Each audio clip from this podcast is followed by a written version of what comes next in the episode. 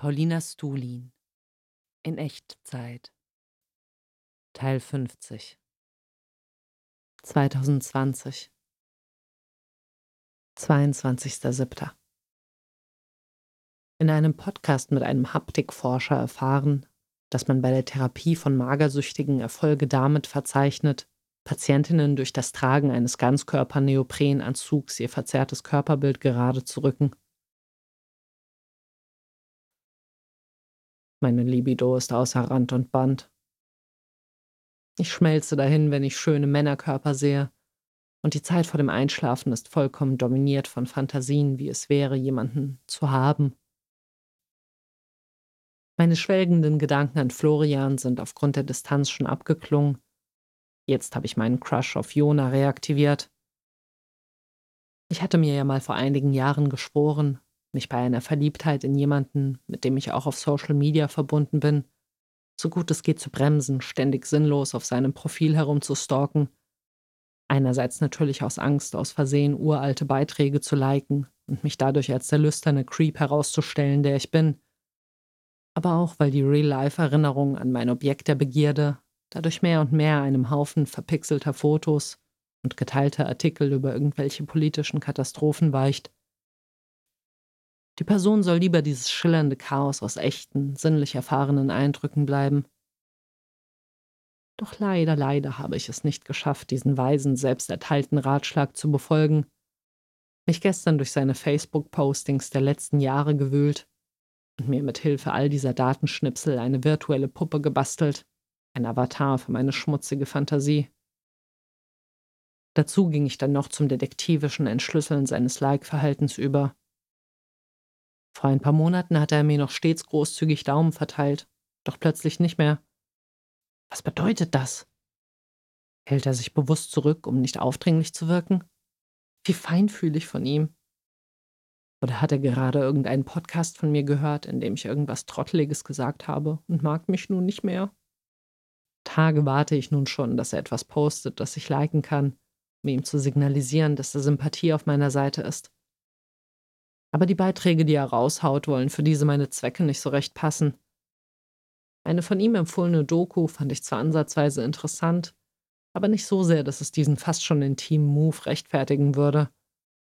Und ein Video, in dem er oben ohne zu sehen ist, zu liken, käme für mich schon einem verzweifelten Hier, nimm mich, gleich. Vor ein paar Tagen hat mich ein Freund von ihm auf Instagram geaddet, was mir Anlass gab, nachzustöbern, ob es ihn da auch gibt. Und siehe da, Jona existiert auf dieser Plattform auch und sieht mich von seinem schwarz-weiß Profilbild so eindringlich an, dass ich weggucken muss. Der Impuls, ihn zu abonnieren. Nee, doch nicht. Das kommt doch jetzt mega needy. Oder ist es vielleicht doch okay, meinen Wunsch nach Kontakt so direkt zu offenbaren? Ich habe doch gerade in letzter Zeit gelernt, dass es Quatsch ist, Gefühle hinter einer Coolness-Mauer zu verschanzen. Warum beherzige ich also meine eigenen Tipps nicht? Am Ende könnte ich meine Einstellung vielleicht sogar derart ändern, dass ich es nicht mehr beschämend fände, auf jemanden zu stehen, wie so ein verstockter Teenager. Das wär's. Das gefällt mir als Selbstbild. Jemand zu sein, der frank und frei sagen kann, ich finde dich hot. Und dabei natürlich nicht völlig unbeeindruckt ist, wenn sich die Attraktion als einseitig herausstellt, aber doch in der Lage, unabhängig davon, was die andere Person fühlt, das eigene Verlangen schamfrei wahrzunehmen und auszudrücken. Das Verliebtsein idealerweise als Empfindung genießen lernen, die einem niemand kaputt machen kann. Auch nicht die Person, auf die es gerichtet ist. Ich bin dann gefühlte Ewigkeiten um die Entscheidung herumscharwenzelt, habe Grundsatzdiskussionen mit mir geführt, Pro und Contra abgewogen, die Situation neben die Tatsache gestellt, dass eines Tages die Sonne explodieren wird, schließlich auf Abonnieren gedrückt, die Augen geschlossen und laut in den stillen Raum gesprochen. Oh Gott, wie peinlich. 23.07. Ich habe beschlossen, dem Comic keine Widmung oder kein Zitat voranzustellen, weil ich das immer ein bisschen affig finde. Im Zuge dessen, dass ich mich in den letzten Tagen in Michel de Montaignes Essays aus dem Jahre 1580 vertieft habe, wurde dieser Entschluss jedoch nochmal in Frage gestellt. Die weise, unterhaltsame und mir so vielsagende Art, wie er seine Betrachtungen über das Leben einleitet, machte mich derart glühend vor Begeisterung, dass ich kurz erwägte, das Vorwort zu seinen Essays auch meinem Comic voranzustellen, da diese 500 Jahre alten Worte gewissermaßen genau das ausdrücken, was ich heute im Jahre 2020 mit meinem Werk sagen will. Zitat Dies hier ist ein aufrichtiges Buch, Leser. Ich habe es dem persönlichen Gebrauch meiner Angehörigen und Freunde gewidmet, auf dass sie, wenn sie mich verloren haben, darin einige Züge meiner Lebensart und meiner Gemütsstimmung wiederfinden und durch dieses Mittel die Kenntnis, die sie von mir hatten, völliger und lebendiger erhalten können. Hätte es mir gegolten, die Gunst der Welt zu suchen, so hätte ich mich besser herausgeputzt und würde mich in zurechtgelegterer Haltung vorstellen. Ich will, dass man mich darin in meiner schlichten, natürlichen und gewöhnlichen Art sehe, ohne Gesuchtheit und Geziertheit, denn ich bin es, den ich darstelle. Meine Fehler wird man hier finden, so wie sie sind. Zitat Ende. 24.07. Mit einem Freund in Frankfurt getroffen. Seine Corona-Geschichte war, dass er Anfang des Jahres frisch von einem Auslandssemester aus Boston kam, sich vorgenommen hatte, im März nach einer Einstellung als Ingenieur Ausschau zu halten, was dann ins Wasser fiel und ihn vor eine mittelschwere finanzielle Katastrophe stellte. Beiläufig hatte er seine missliche Lage in einem Gespräch unter Bekannten erwähnt und wurde prompt von einem Anwesenden ans Gesundheitsamt vermittelt, wo gerade händeringend nach Menschen für die Corona-Hotline gesucht wurde. So berät er jetzt zweimal die Woche für 20 Euro pro Stunde Leute und befindet sich in der komischen Lage, mit Sorge auf die sinkenden Fallzahlen zu blicken, da sie bedeuten könnten, dass seine Einkommensquelle bald versiegt. Augenrollend stellten wir fest, dass er diesen Job bequemer und vor allem risikoärmer von zu Hause aus erledigen könnte und sich an seiner Arbeitsstelle, wie an immer mehr Institutionen, offenbare, wie sehr Deutschland mit der Digitalisierung hinterherhängt. Wir gingen vom Südbahnhof los, er holte sich noch eine Pizza und wir machten es uns auf einem Picknickdeckchen am Fluss gemütlich. Er ist einer der wenigen Menschen, mit denen ich sowohl innerhalb kürzester Zeit in Schwätzchenmodus komme, als auch direkt zu den interessanten Themen vordringe. LSD, Kommunismus, Traumata, das Verhältnis zu unseren Eltern, etc. Es herrschte bilderbuchhaftes Sommerfeeling. Die Hochhaus-Skyline strotzte imposant zu unserer Rechten, während joggende Menschen oder solche, die auf einem Surfbrett stehend den Main entlang paddelten, unser Blickfeld durchzogen. Nach einer Weile zogen wir weiter, und er zeigte mir einen durch verwachsene Umwege erreichbaren Ort, in dem man gleichzeitig inmitten und abseits des Stadtgewusels am Wasser flezen konnte. An eine Wand in der Nähe, so erzählte er mir, wurde vor einigen Jahren das 2015 berühmt gewordene Bild des im Mittelmeer ertrunkenen Säuglings Aylan Kurdi gemalt, so groß, dass man es von weitem sehen konnte.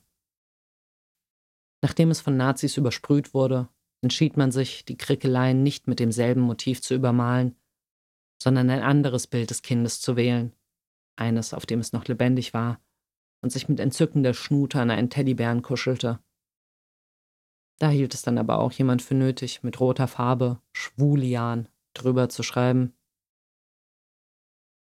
Wir suchten uns erneut ein feines Plätzchen, zogen die Schuhe aus, lümmelten uns hin wie im Schwimmbad und ergötzten uns an den sanft wiegenden Baumwipfeln über uns und einem süßen Typen, der vor uns auf einem aufblasbaren Reifen im Wasser dümpelte. Als wir auch dort ein breites Potpourri aus Politik, persönlichem Schissel und Magie besprochen hatten, stellte sich bei uns gleichzeitig der Moment ein, an dem wir unseren Abschied voneinander einleiteten.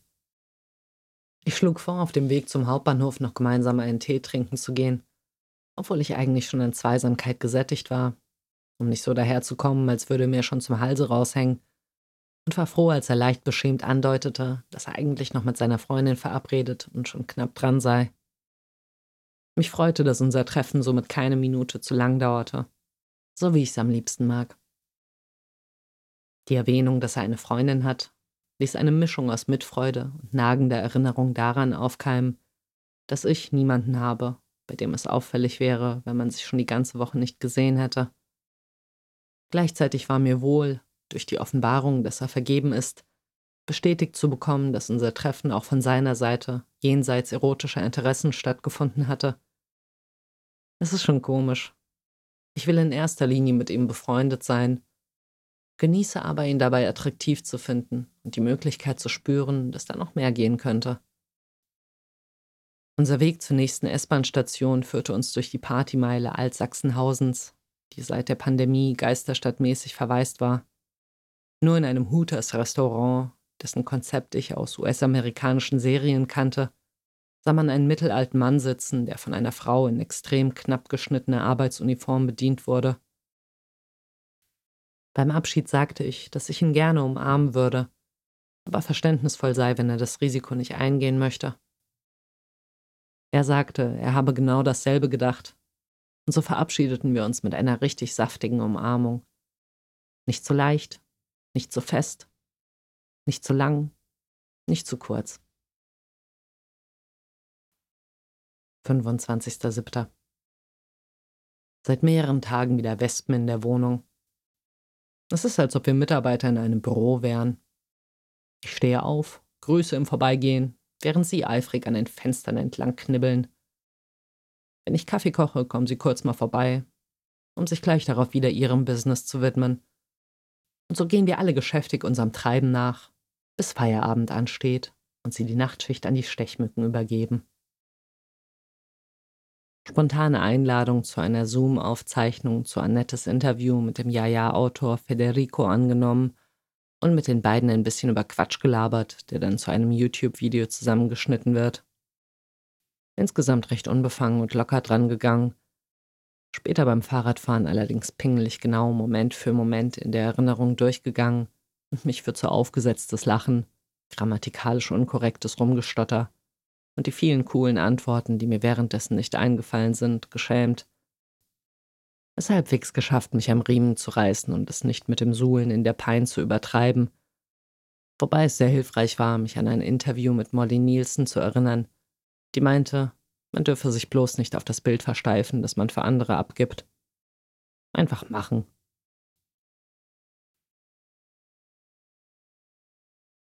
Beim Herausgehen aus dem Aldi total in den Bann gezogen worden von einem Vater, der neben einer Mülltonne auf dem Boden kniete und ein Kleinkind sanft aber firm an sich drückte und es zärtlich beruhigend küsste.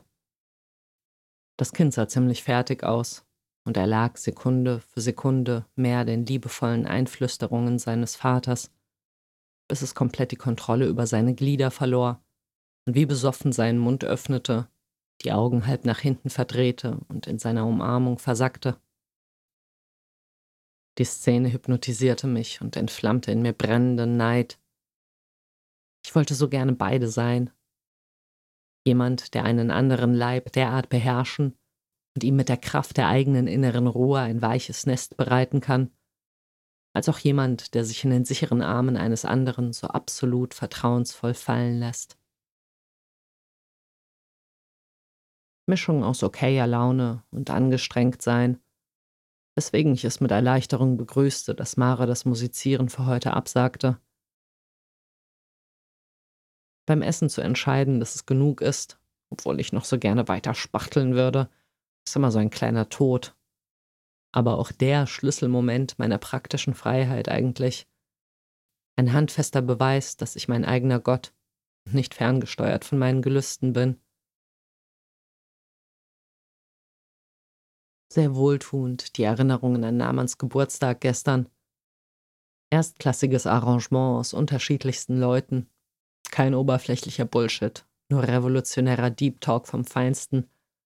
Und das auch noch in zauberhafter Sonnenuntergangsstimmung in einem schnuckligen Gässchen im Martinsviertel. Gegen 23 Uhr durch die warme Nacht heimgesaust und ergriffen von dem lustigen Trubel überall gewesen nach Monaten der zwischenmenschlichen Distanz und allgemeinen Sorge, wie das alles weitergehen soll, endlich mal wieder unbeschwerte Heiterkeit, die durch die Straßen pfiff. Kurz vor meiner Wohnung Tabea und Damian begegnet, gegrüßt, weitergefahren und mir daraufhin in den Arsch gebissen, dass ich nicht angehalten und ein kurzes Schwätzchen gehalten habe. Wie viel Scheu immer noch in mir steckt. Damian hatte mich gerade neulich erst angeschrieben, ob ich politisch organisiert sei, da er momentan nach einer kommunistischen Gruppe suche, der er sich anschließen kann. Solche Menschen will ich doch gerade an mich binden, statt an ihnen vorbeizufahren wie so ein verklemmter Eisklotz. Den besten Moment heute hatte ich, als ich mich nach geraumer Zeit vorm Bildschirm nochmal für einen kleinen Abendspaziergang rausgekickt habe.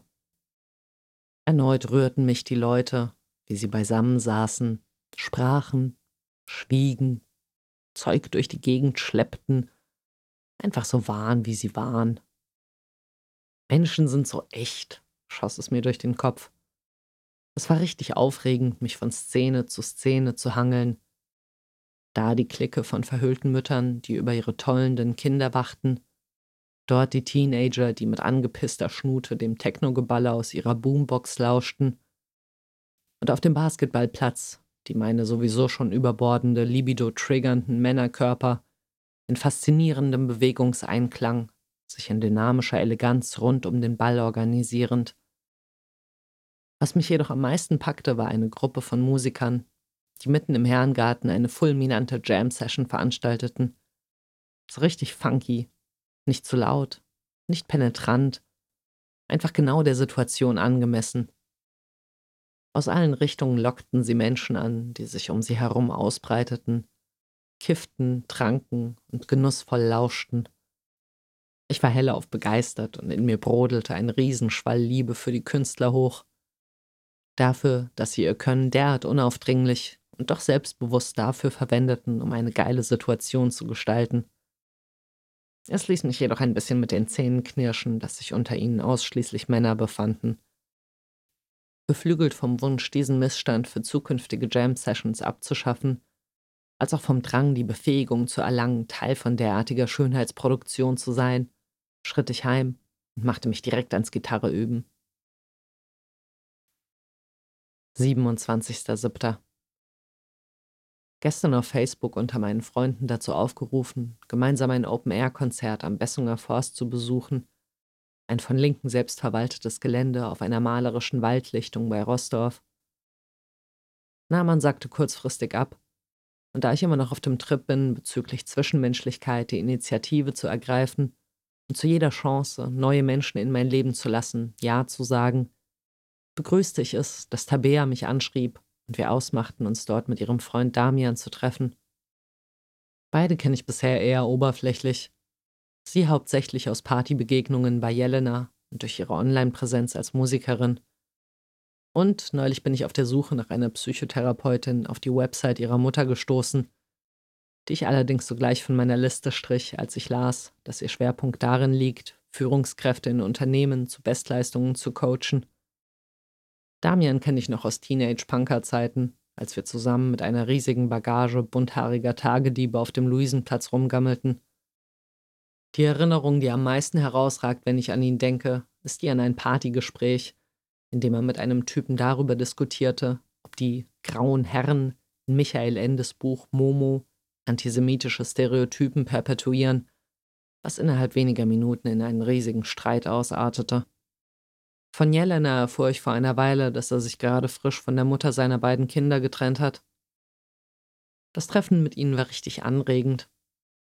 Ich war froh, eine stabile linke Gesinnung aus beiden herauszuhören.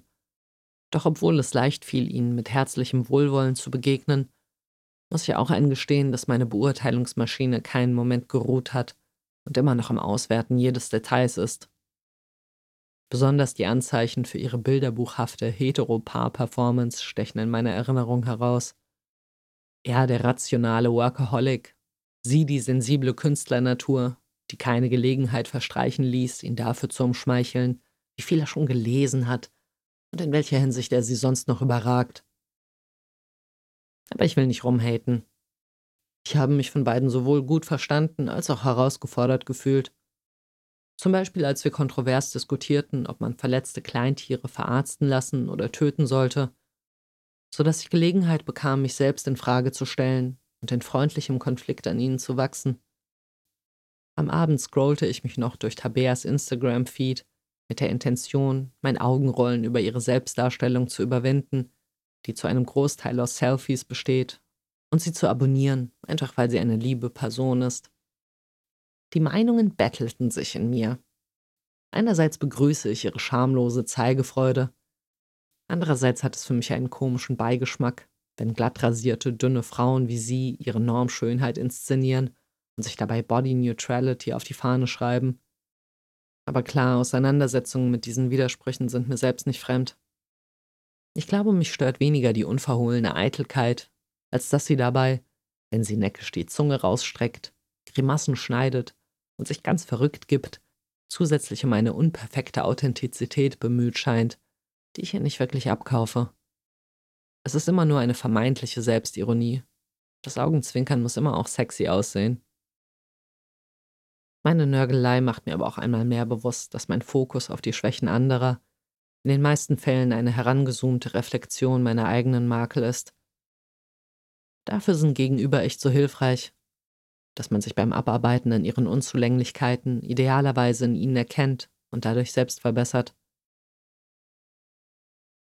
28.07. Gestern schon früh damit abgefunden, dass es ein ereignisloser Tag sein würde. Einer von diesen drögen bis langweiligen Zwischendrin-Tagen, über die ich so gerne angeekelt den Kopf schüttele. Stecke ich andern Tags allerdings tief in der emotionalen Scheiße, wird die harmlose Unaufgeregtheit dieser Tage mit einem Schlag zu einem Sehnsuchtsort, einem verlorenen Paradies. Nach dem morgendlichen Schreiben machte ich mich auf Erkundungstour zu einem Naturschutzgebiet, das mir gestern auf dem Weg zum Bessinger Forst zum ersten Mal aufgefallen ist. War nicht sonderlich atemberaubend, aber doch ein netter Spaziergang. Daraufhin fuhr ich in die Innenstadt zum Aldi, wo mir beim Fahrradabstellen eine etwas verwahrloste Mit-60erin auffiel, die sich mit leicht irrem Blick mit ausgebreiteten Armen in den Weg von Passanten stellte. Sie kam auf mich zu und sagte mit weicher, zittriger Stimme, dass sie obdachlos sei und fragte mich nach Geld. Ich gab ihr etwas und wünschte ihr alles Gute. Sie registrierte mein offenes Ohr und begann sich ein bisschen auszujammern.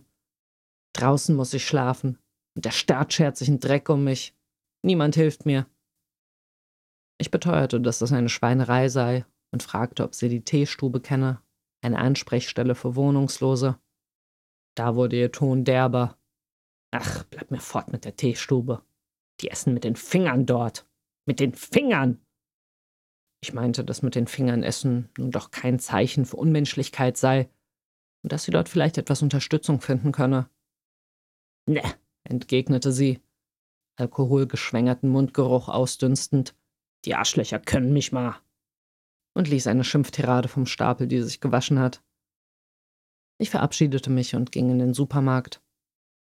Wieder draußen angekommen, kam sie wieder auf mich zu, während ich meine Einkäufe verstaute und fragte mich erneut nach Geld worauf ich entgegnete, wir haben eben schon gesprochen. Sie erinnerte sich und ließ von mir ab.